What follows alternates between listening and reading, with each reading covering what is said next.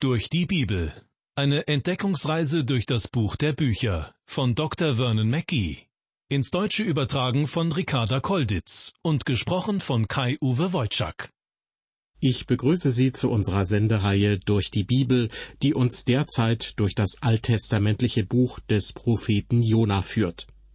Beim letzten Mal haben wir uns mit den ersten drei Versen aus Kapitel 1 befasst und davon gehört, dass Jona von Gott den Auftrag bekommen hatte, den Menschen in Ninive eine Bußpredigt zu halten. Die Stadt liegt östlich von Jonas Heimatstadt Gathefer und außerhalb von Israel. Gott hat also auch das Wohl der Menschen, die nicht zum jüdischen Volk gehören, im Blick. Doch Jona besteigt ein Schiff Richtung Westen und will Gott entfliehen. In den vor uns liegenden Versen vier bis zehn wird uns vor Augen geführt, dass Gott aber auch die Fahrt des Schiffes und damit des vermeintlichen Fluchtfahrzeugs in seinen Händen hält. Er lässt einen gewaltigen Sturm aufkommen, den die erfahrenen Seeleute als nicht normal erleben. Per Los wird Jona als der Schuldige ermittelt, und er muss sich erklären. Der Prophet Jona versucht, dem Auftrag, den er von Gott bekommen hat, zu entfliehen. Eigentlich sollte er nach Ninive gehen und die Leute dort zu einer inneren Umkehr bewegen. Denn, so heißt es am Anfang des Jona-Buches, ihre Bosheit war vor Gott gekommen. Nö, keine Lust, sagte sich Jona und buchte eine Überfahrt mit dem Schiff nach Tarsis, also nach Spanien. In Vers 4 unseres Bibeltextes wird nun berichtet, da ließ der Herr einen großen Wind aufs Meer kommen, und es erhob sich ein großes Ungewitter auf dem Meer, dass man meinte, das Schiff würde zerbrechen. Gott wirkt, das erkennen wir in dem Satz, da ließ der Herr einen großen Wind aufs Meer kommen. Gott war also verantwortlich für den Sturm. Das möchte ich gleich zu Anfang betonen. Dieser Sturm war eines übernatürlichen Ursprungs. Auch der Sturm auf dem See Genezareth viele Jahre später, während unser Herr im Boot schlief, war so ungewöhnlich, dass sich die Männer im Boot sicher waren, dass ihr letztes Stündlein geschlagen habe. Sie waren erfahrene Bootsleute und wussten, dass dies ein Sturm war, den sie nicht überstehen würden, und dass ihr Boot bald auf dem Grund des Sees liegen würde. Petrus kam zu Jesus und sagte, Fragst du nichts danach, dass wir umkommen? Denn genau das wäre passiert, wenn Jesus nicht eingegriffen hätte. Im Buch Jona nutzt Gott den Sturm für seine Zwecke und hat eine gute Absicht damit. Mit diesem Sturm wird er eine Stadt retten. Er wird einen Propheten, der in die falsche Richtung gelaufen ist, stoppen und in die richtige Richtung weisen. Was geschieht nun mit Jona auf dem Schiff? Das erfahren wir in Vers 5. Und die Schiffsleute fürchteten sich und schrien ein jeder zu seinem Gott und warfen die Ladung, die im Schiff war, ins Meer, dass es leichter würde. Aber Jona war hinunter in das Schiff gestiegen, lag und schlief. Diese Schiffsleute waren erfahrene Seeleute, die ständig auf dem Mittelmeer unterwegs waren. Ich denke, sie erkannten, dass dies kein natürlicher Sturm war. Aber Jona war hinunter in das Schiff gestiegen, lag und schlief. Dieser Satz erinnert mich an den Spruch, wer schläft, der sündigt nicht, beziehungsweise ein gutes Gewissen ist ein sanftes Ruhekissen. Umgekehrt war ich eine lange Zeit davon überzeugt, dass ein Mensch, der sündigt und nicht den Willen Gottes tut, ganz gewiss von seinem schlechten Gewissen gequält wird. Doch das stimmt offensichtlich nicht. Jona handelt definitiv gegen den Willen Gottes. Seine Reise geht in die entgegengesetzte Richtung. Er flieht regelrecht vor der Gegenwart Gottes. Er möchte so weit wie möglich von Nineveh weg und ist in Richtung Tarsis unterwegs. Und trotzdem schläft er wie ein Murmeltier. Selbst sein Gewissen scheint zu schlafen. Die Seeleute unterdessen haben Todesangst. Sie sind Heiden und flehen in ihrer Not alle möglichen Götter und Götzen um Hilfe an. Sie schätzen die Gefahr als so groß ein, dass sie Teile der Schiffsausrüstung über Bord werfen, um das Schiff leichter zu machen. Aber das allein hilft nicht. Vers 6 Da trat zu ihm, zu Jona, der Schiffsherr, und sprach zu ihm, Was schläfst du? Steh auf, rufe deinen Gott an, ob vielleicht dieser Gott an uns gedenken will, dass wir nicht verderben. Die heidnischen Schiffsleute riefen ihre eigenen Götter und Götzen an, bis ihnen auffiel, dass nicht jeder an Bord das tat. Und so musste der heidnische Schiffskapitän den schlafenden Propheten erst einmal wecken und zum Gebet ermahnen. Steh auf, rufe deinen Gott an.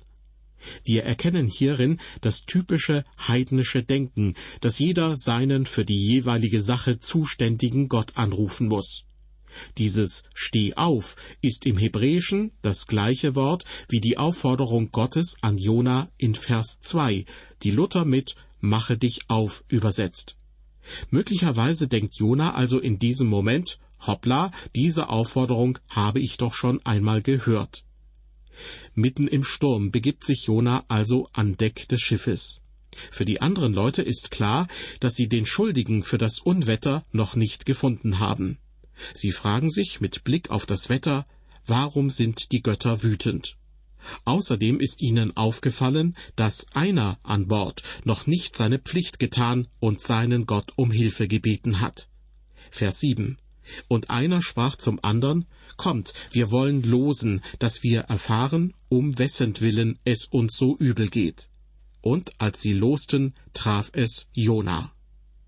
Man glaubte damals, dass Elend auf Schuld beruhen müsse und dass die Rache eines Gottes, die oft Schicksal genannt wurde, den Schuldigen überall hin verfolgt, bis sie ihn schließlich tötet. So war es später auch beim Apostel Paulus, der nach seinem Schiffbruch auf Malta von einer Giftschlange gebissen wurde. Sogleich sagten die Leute dort, dieser Mensch muss ein Mörder sein, den die Göttin der Rache nicht leben lässt, obgleich er dem Meer entkommen ist. Doch auch wenn Schuld und Elend oft miteinander zusammenhängen, so ist das eine doch nicht zwangsläufig die Folge des anderen. Die Schiffsleute, mit denen Jona unterwegs war, losten nun also darum, wer der Schuldige sei. Das Werfen eines Loses war nicht nur im Orient, sondern in weiten Teilen der Welt verbreitet, auch im alten Israel. Der Unterschied lag jedoch darin, dass die Israeliten Gott darum baten, durch das Los seinen Willen kundzutun. Sie ließen also den lebendigen Herrn entscheiden. In der Bibel hört der Loswurf nach Pfingsten auf, denn nun leitet der Heilige Geist die Gemeinde. Somit ist das Los heute nicht mehr das geeignete Mittel, um den Willen Gottes zu ergründen. Die Seeleute an Bord waren Heiden, und Gott nutzte ihren durchaus fragwürdigen Glauben. Das Los fiel auf Jona. Trotz des Sturms reagierten die Seeleute besonnen und töteten Jona nicht sofort. Vielmehr befragten sie ihn zunächst. Aus ihren Fragen wird deutlich, dass sie bisher so gut wie nichts über Jona wussten. In Vers 8 wird berichtet, da sprachen sie zu ihm, sage uns, warum geht es uns so übel? Was ist dein Gewerbe und wo kommst du her?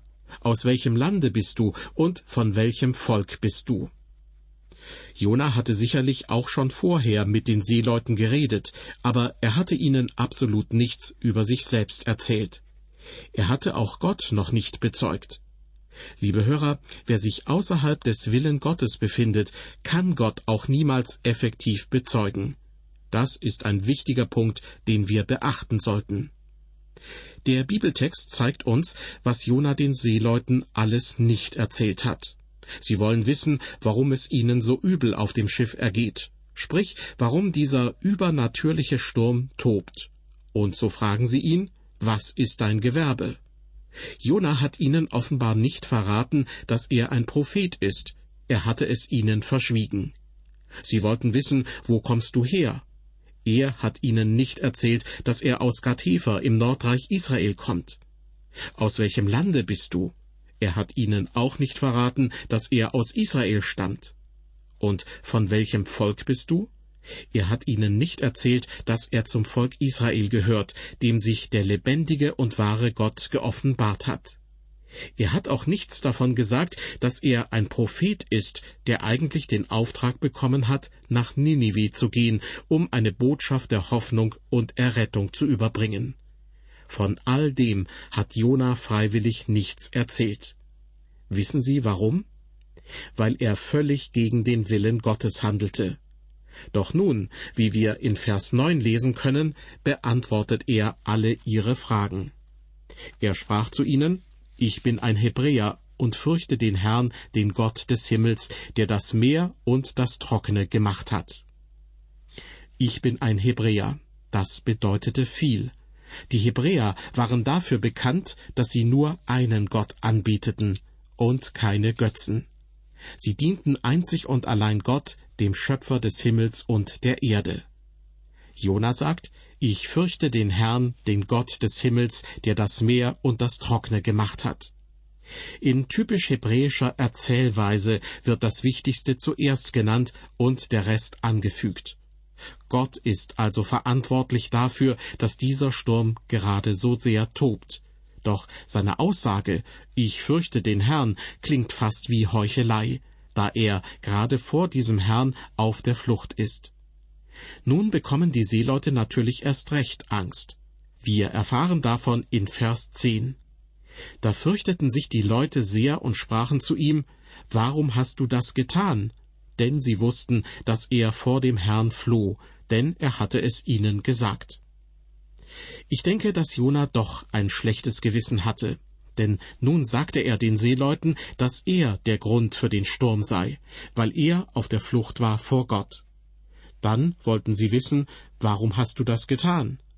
Das ist eine sehr gute Frage, und so mancher ungläubige Mensch hat damit schon einen gläubigen Zeitgenossen in Verlegenheit gebracht.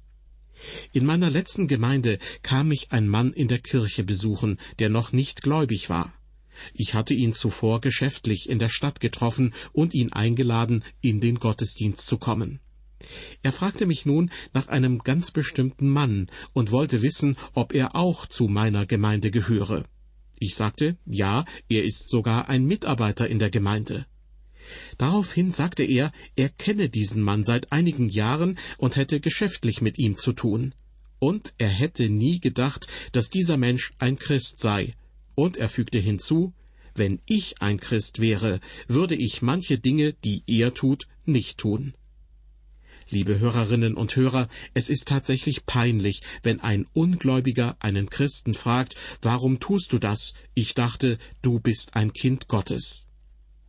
Vielleicht ging es auch Jona in diesem Moment so, und er errötete auf die Frage der Seeleute, warum hast du das getan?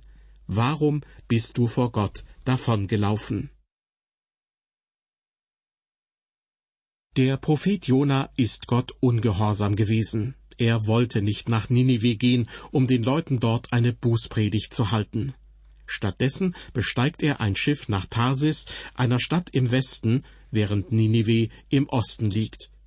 Im Schiff schläft Jona friedlich ein, und so benutzt Gott einen großen Sturm, damit Jona mit den Seeleuten sprechen muss. Zuvor finden die Seeleute durch das Los heraus, dass er der Schuldige ist. Und dann beginnt die Fragestunde. Sie wollen wissen, was Jona verbrochen hat. Schließlich bekennt er, dass er vor Gott auf der Flucht ist, und die Seeleute sind einfach nur entsetzt. Die Dummheit, die Jona begangen hat, kann nicht ohne Folgen bleiben. Welche Folgen das sind, das erfahren Sie in der nächsten Ausgabe unserer Sendereihe durch die Bibel. Herzliche Einladung dazu und seien Sie Gott befohlen.